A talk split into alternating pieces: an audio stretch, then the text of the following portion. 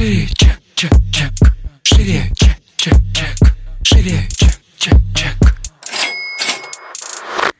Всем привет! Это выпуск подкаста «Шире чек». Меня зовут Ира Подрез, и дважды в неделю вы слышите мой голос. В этом подкасте мы говорим про продажи. Как перестать их бояться, как побороть синдром самозванца, как поднять чек и начать зарабатывать больше. Ну и самое главное, чему мы с вами идем, это системные продажи. И это выпуск у нас ответов на ваши вопросы, которые вы задаете мне в аккаунте Instagram. Если вы до сих пор на меня не подписаны, то обязательно подпишитесь, и у вас тоже будет возможность задать вопрос и получить на него ответ а, в нашем подкасте. Ну что, поехали!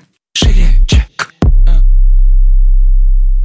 Мое любименькое. А что вы думаете по поводу марафонов желаний? Только вчера в сторис разбирала волшебные любимые таблетки, когда все люди говорят, что у кого-то что-то, там, я не знаю, была предрасположенность к чему-то, или у кого-то что-то сбылось, вот он так сильно хотел. Ребят, если честно, это пахнет какой-то вообще просто ересью. Я, конечно, верю в силу условно намерения, когда человек чего-то очень хочет, он делает для этого действия, а не просто хочет, да, и у него получается, потому что у него была сила намерения и действия. Вот тогда да. А вот эта история про марафон желаний, ну, естественно, вам показывают пять человек из, там, не знаю, тысячи или двух тысяч, которые приняли участие, если там не пяти тысяч, у которых сбылось. Я вам скажу, ой, у меня, вот, не знаю, супруг купил нам поездку на Мальдивы, ой-ой-ой, как оказалось неожиданно вообще. Спасибо большое тренеру, который, ну, я не знаю, там, э, этот марафон желаний создал. Но по факту у меня просто у супруга есть возможность купить нам поездку на Мальдивы. И в этом нет секрета какого-то. Да, я просто супруга э, вечером перед сном правильно попросила. Все, весь секрет в том, что у супруга появилось желание купить путевку на Мальдивы. Но в этом не марафон желаний виноват. Не виноват, да?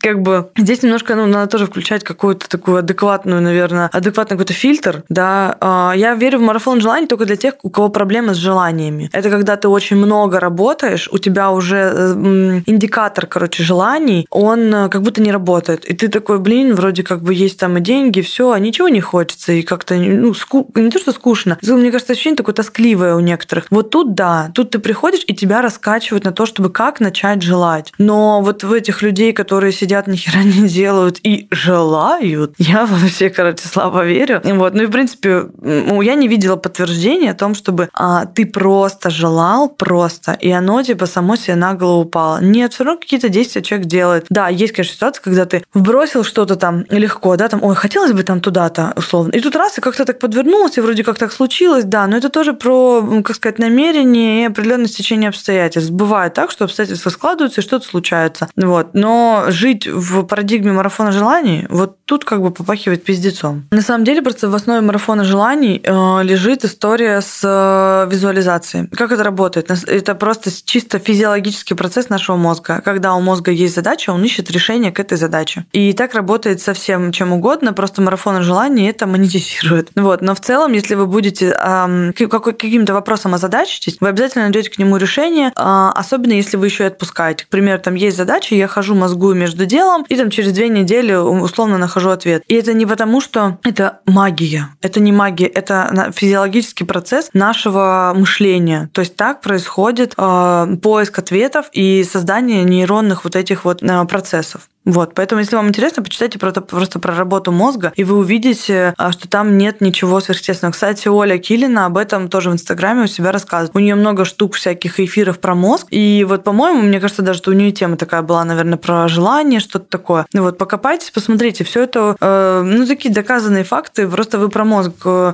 мало что знаете, и вам кажется что-то это невероятным, потрясающим, а там, типа, простые вещи, как и медитации. Медитируйте, да, и потом у вас будет то-то, то-то. Это та же самая история. В момент медитации у мозга есть возможность концентрироваться на задаче, убирая лишние факторы, которые его отвлекают. И тут нет магии. Тут есть просто определенные, как сказать, а, нейропсихологические процессы. Чек, чек, чек. Шире.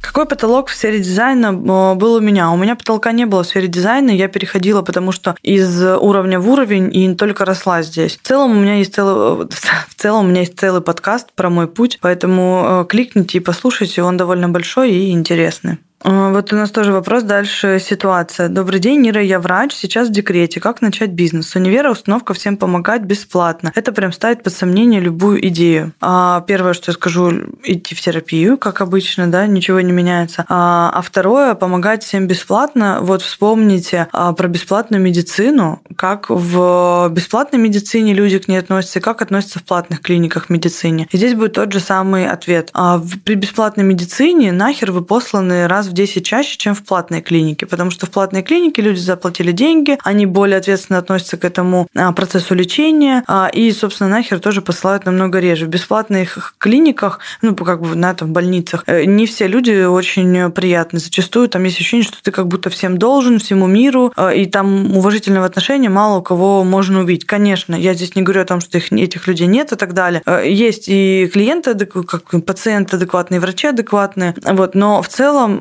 все работают так или иначе за деньги. Поэтому, а с любыми установками, друзья, это только в терапию. То есть, как бы, здесь я не могу ничего сделать, э, пока у вас такое мышление. Потому что я со своим мышлением работаю именно таким образом. Те установки, которые у вас есть из детства, еще откуда-то, кто вам привил, там, в обществе дали, вас чему-то в институте научили и так далее, а это можете разрушить только вы, потому что только вы это у себя сформировали в голове. Вы же это запомнили, вы это как-то оправдываете, вы это как-то подкрепляете, и вы следуете этому условно из года в год. Поэтому это ваша работа исключительно, причем внутренняя. Вот, поэтому а, советую с этим все-таки начать работать. Чек, чек. А на этом наш выпуск заканчивается. Я надеюсь, что эти советы вам помогли. Ставьте нам звездочки в iTunes, пишите мне обратную связь в директ. Всем пока. Шире, чек, чек, чек. Шире, чек, чек, чек. Шире.